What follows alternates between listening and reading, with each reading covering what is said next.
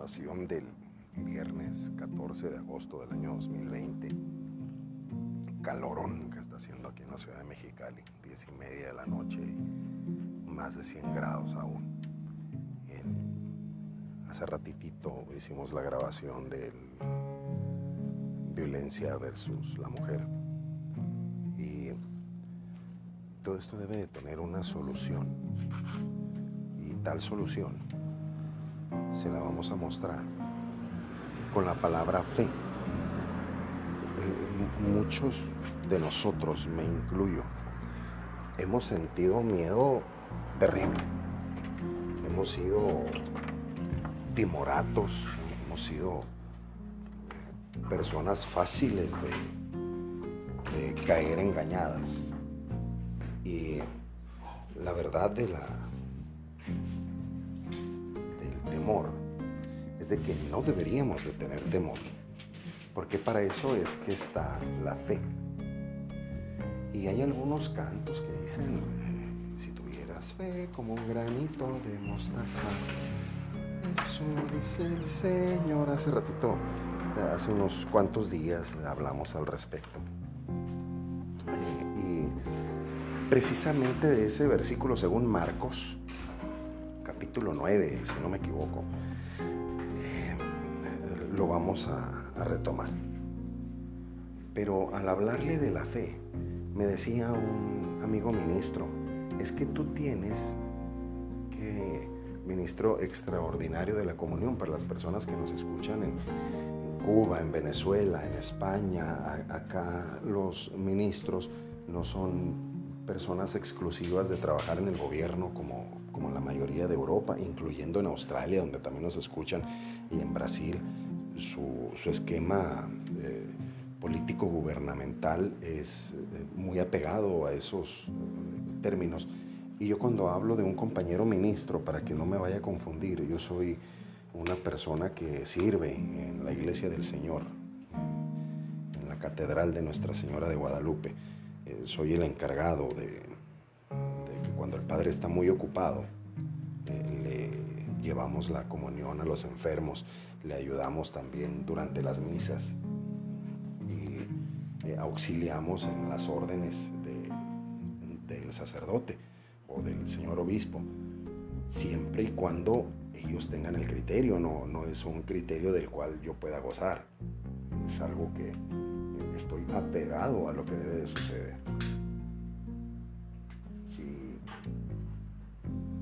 Más o menos nos queda detalladito el asunto de ser un ministro. Yo le comenté a mi compañero ministro que él también está facultado para entregar el cuerpo de Cristo con sus manos. Y me dices que debes de fundamentar la respuesta. Y luego no es un debate, es una reflexión. Luego no, no hay necesidad de, de, imponerle a alguien que probablemente por falta de tiempo, o por falta de recursos, o por falta de amor no se ha encontrado con alguien que, que le dé la confianza de darle las palabras. No, es que tienes que utilizar la cita bíblica, porque si no, estás diciendo la verdad a medias. Y la verdad es que sí tiene razón el amigo, nuestro hermano ministro sí tiene razón, debería de ser con la cita bíblica, pero yo me niego. Entonces yo se lo voy a platicar como, como un amigo no lo quiero convencer, yo quiero que usted reflexione al respecto. Y si a usted le causa eh, eh, una inquietud, que es la intención, eh, que usted por su propio gusto invada su red, su navegador, invada su internet y empiece a escuchar, como le comentaba hace unos días al padre Hugo Estrada, que en sus homilías él sí está obligado a dar las, las citas bíblicas. Yo únicamente le estoy apoyando en una reflexión. Y nuestra reflexión es el concepto de la fe. Entonces, mi amigo ministro, como el padre Hugo Estrada dice, la fe viene como resultado de escuchar la buena noticia, como dice la palabra en, griego koiné, de escuchar la buena nueva. Entonces, el primer ejemplo de fe, ya le hablé a usted al respecto, iba a ser crucificado Jesús. Y al salir él cargando con la cruz, también llevan a los ladrones. Y los ladrones se van tragando a Jesús. Uno a cada lado y también le van diciendo de lo que se va a morir. Porque pues no por nada lo han condenado. Y así le decían los fariseos.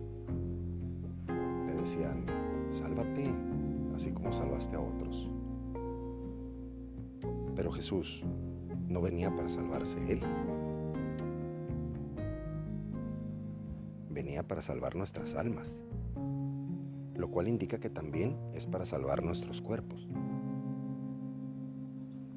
Y en estos próximos 25 minutos le voy a, a explicar sobre los cuerpos también. Entonces cuando llevan a Jesús, él, le dice al, Padre, Señor, si puedes, aparta de mí este cáliz, cuando está orando en el huerto de los olivos, pero que no se haga mi voluntad sino la tuya. O sea, está poniendo la fe.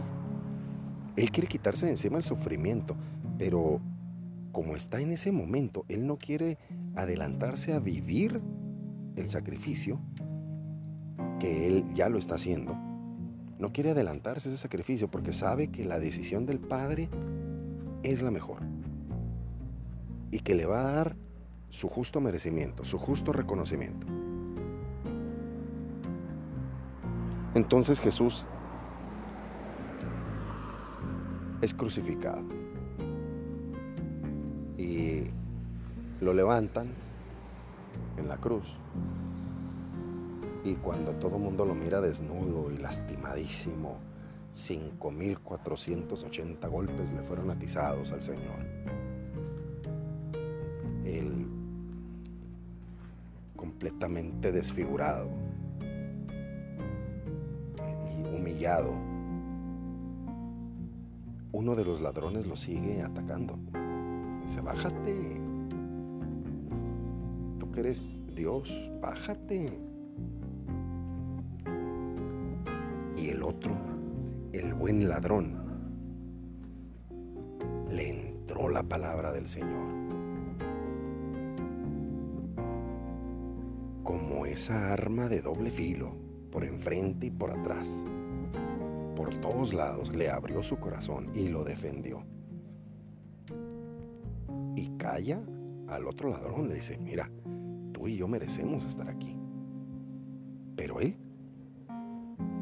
Cometido delito alguno. Y todavía lo reconoce. Le dice, Jesús,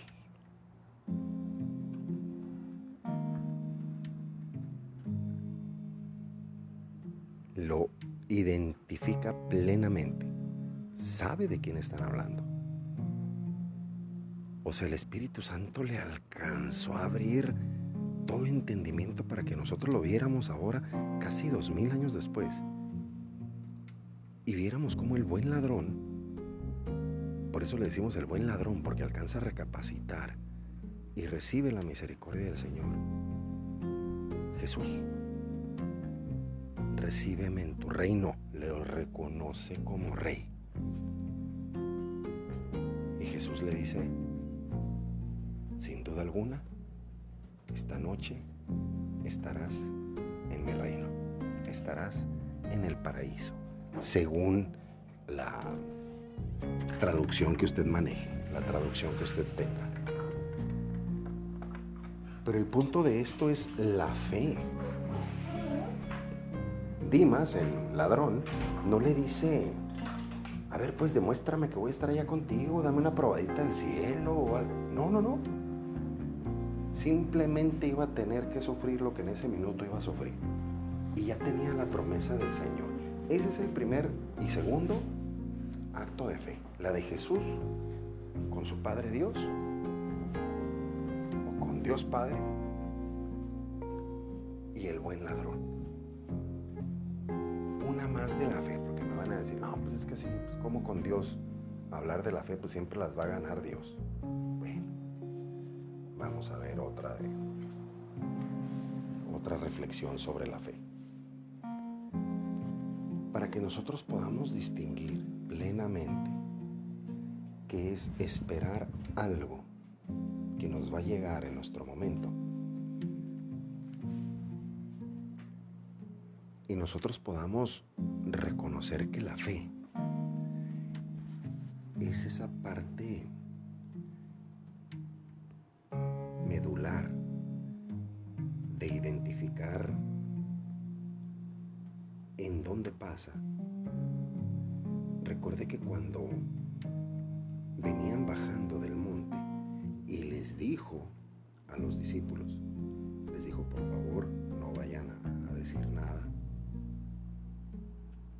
En eso estaban muy a gusto de, después de haberse transfigurado, cuando mira que están discutiendo Jesús ahí en la bajada del monte.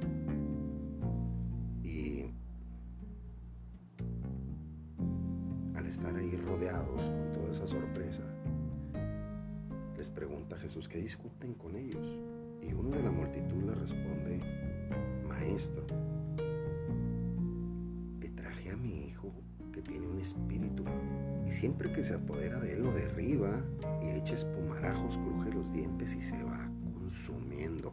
Y le dije a tus discípulos que lo expulsaran, pero no pudieron. Y acuérdense que yo les dije que Jesús les dijo, ¿hasta cuándo voy a estar con ustedes? ¿Hasta cuándo los voy a soportar según la, traducción que usted tenga? Tráiganmelo, pide, pide Jesús. Cuando le llega Jesús, lo sacude de tal manera que este se cae a tierra, se revolcaba y mientras eso pasaba le pregunta a Jesús, obvio para que todos viéramos, para que todos tuviéramos esta, este acercamiento en la palabra, le pregunta, ¿desde cuándo le sucede esto? Y le dice, desde que era chico. Y es entonces cuando dice muchas veces lo tira en el fuego, otras muchas más en el agua para destruirlo. Y aquí viene lo interesante. Le dice, el papá le dice, pero si tú puedes hacer algo, ten misericordia de nosotros y ayúdanos. Entonces Jesús recapacita serenamente, porque él ya se había exaltado un poquito anterior. Recapacita serenamente y le pregunta con esa admiración, ¿cómo si tú puedes? Todas las cosas son posibles para el que cree. Y al instante el padre del muchacho le grita, creo Señor, pero aumenta mi fe. Entonces ya con esto le digo que el muchacho puede usted continuar leyendo la, correcta traducción. Eh, si no me equivoco es Marcos 9,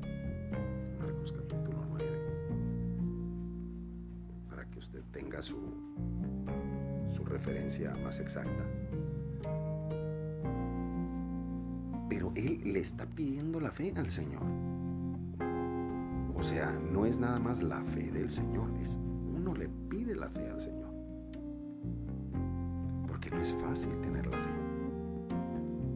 No cualquiera la puede tener. Nosotros sabemos que ser padre de familia es muy difícil y es algo que se tiene que ver día a día. Nacemos sin, ese manual de, ser papás en este caso, desde muy joven, desde niño, el muchacho sufría esas, esas convulsiones. Desde entonces tenía ese espíritu maligno o varios espíritus malignos. Le invito a que revise. Y él se lo lleva a Jesús. Aquí viene lo importante. El centro de esta plática es Jesús. Cuarto y último hecho de fe ahí también está Jesús. En el caso de las bodas de Caná, uno de, mis pasajes favoritos, es eh, una boda en un pueblo muy pequeño, aún en la actualidad es muy pequeño, no he tenido el gusto de, andar ahí en, en Caná, pero geográficamente Google me ha llevado, bendito sea Dios. Y el, el punto está de que cuando están celebrando la boda, la boda tiene que durar cinco días. Es el primer día, está invitado Jesús y sus discípulos. Jesús aún no se destapa como el Mesías, todavía no es el momento. Y María. Me imagino por el contexto que manejan y por lo que le he escuchado al padre Hugo Estrada, me imagino que María, como toda mujer inquieta, este, hacendosa, trabajadora, sobre todo santa, que tiene inocencia en su, en su desarrollo humano, al andar ahí empezó a escuchar, se les está acabando el vino. Y en ese tiempo, échele, un poquito menos de dos mil años atrás, ¿cómo es que vamos a ir al Oxxo a comprar un vinito o, una caja de vino? ¿Cómo es que nos vamos a preparar para que se nos acabe el vino? Y luego estamos hablando de que pues es vino para cinco días. Entonces María, Madre de Dios, se acerca a Jesús. Ya se lo he platicado también esto en, otros, en otros episodios de, este bellísimo podcast. Y le pide a Jesús, bueno, no, le pide, es que las mujeres son así. Le, dice, María, no, no pierde su esencia de, mujer hermosa. Y, le dice a Jesús, se quedaron sin vino. Y Jesús le contesta a su mamá, ¿qué nos va a ti y a mí? Y le recalca, además, no ha llegado mi hora.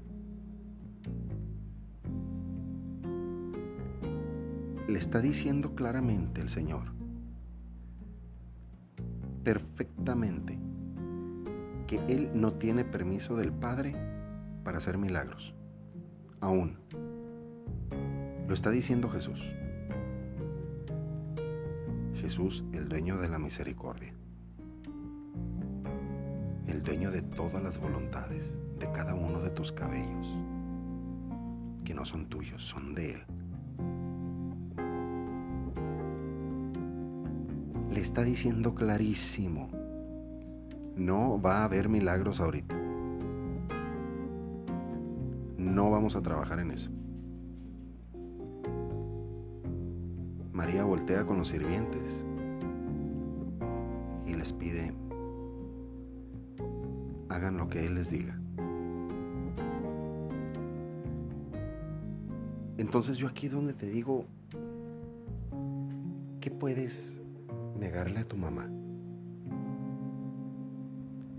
A lo mejor le dirás, ay, amar, le, rezongarás poquito, pero no hay algo que le digas que no a tu mamá. Y además te invito a que visites el, versículo, porque te vas a dar cuenta de la gran cantidad de litros que Jesús convirtió de agua en vino. Entonces, aquí en donde se identifica la fe. Muy bien. María posee toda la santidad que tú quieras, pero María no tiene la libertad, María no tiene la capacidad de hacer los milagros, los milagros los hace Dios. Ella es nuestra intercesora y nosotros le vamos a decir, por favor, dile a Jesús que me resuelva este problema. Dile a Jesús que me haga este milagro. Madre Santa, tú eres mi intercesora. Madre Santa, tú eres mi luz, tú eres mi puerta del cielo. Por favor, convences a la mamá, ya tienes el favor que tú necesitas. Entonces, ahí es donde identificamos la fe. ¿Qué clase de vergüenza iban a pasar los recién casados que el primer día se quedaron sin vino? Y bueno, es que después de, eso, cuando Jesús obra a través de, de convertir el agua en vino, vienen todavía piropos impactantes de que, oye, siempre sacan el vino mejor al principio para, para que ya cuando están completamente borrachos sacan el vino peor, pero contigo fue al revés. Este es de gran calidad según la, traducción. Le invito a que se sumerja en esa, en esa reflexión de las bodas de Caná. Y junto con el pasaje que le di de Mateo 9, Mateo capítulo 9, y va a encontrar usted un gran recurso de fe. Último recurso de fe que le voy a mostrar. Nuestra Virgen Santísima viene a México porque están ocurriendo situaciones atroces con los indígenas. Mucho más de lo que tenemos ahora mucho más. Y María nos regala a través de, esa imagen que ella misma creó y que ella misma ha retocado. Nos regala el testimonio de San Juan Diego. Este indio que muchos lo quieren ver como emperador y como que, bueno, ahí le, alteran pobrecillo, era, él, lo dijo, yo soy cola, yo soy escalerilla, no soy nada, a mí no me pidas nada, porque además no me creen. Y María se le apareció por aquí, se le apareció por allá, lo alcanzó, María lo convenció, lo llenó del Espíritu Santo para que tuviera fe que él estuviera completamente convencido de que iba a suceder. Y le dijo, no, perdóname, pero es que mi, mi tío se está muriendo. Y le dice María, no ha de preocuparte nada de eso. Y le habla poquito fuerte. Le dice, no estoy yo aquí que soy tu madre. Pero al hablarle fuerte a él, nos está hablando fuerte a nosotros. Identifícalo, por favor. ¿Por qué te estoy explicando lo de la fe? Mucha gente lo confunde, ya te he puesto cuatro ejemplos, y mucha gente confunde la fe con religión.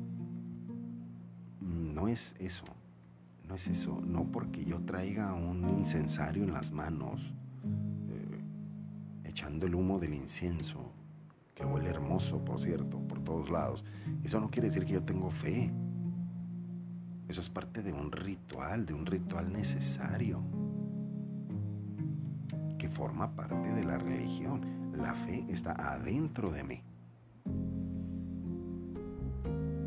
El último espacio del que te quiero hablar, para hablar de la fe, estamos hablando de la última cena en estos últimos cinco minutos que nos quedan.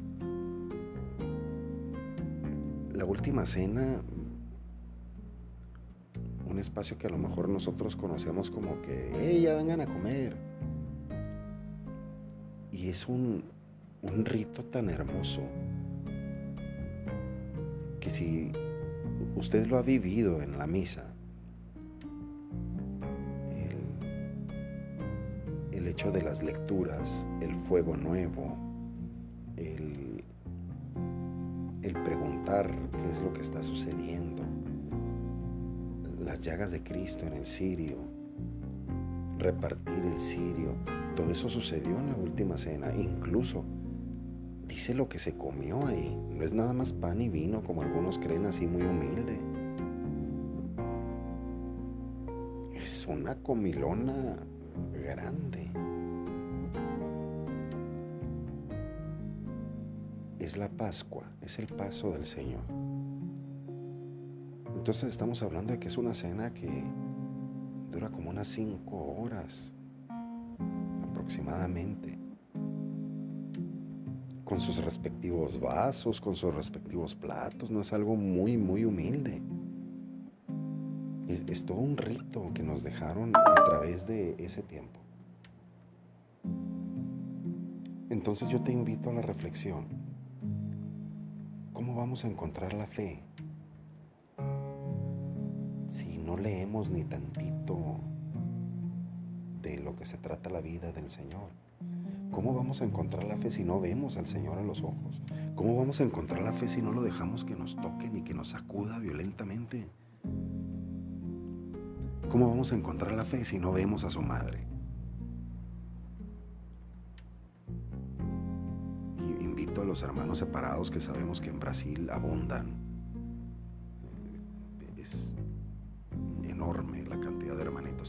Igual en Australia. Los invito a que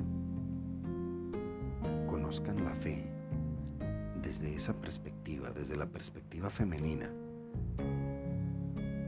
de una mirada de mujer, de una mujer tierna, trabajadora, que además honra a su hijo sabiendo que su hijo lo puede hacer todo porque no le dejó un trabajo para quedar bien ella. Le dejó un trabajo porque sabe que su hijo tiene la capacidad de hacer bien las cosas, le da su excelso lugar al hijo.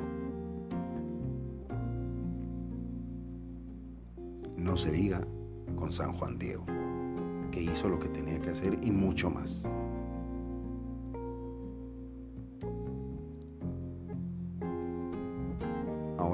con esos saludos, sino que quería terminar con esos saludos, eh, mandando saludos a Brasil, Australia, España.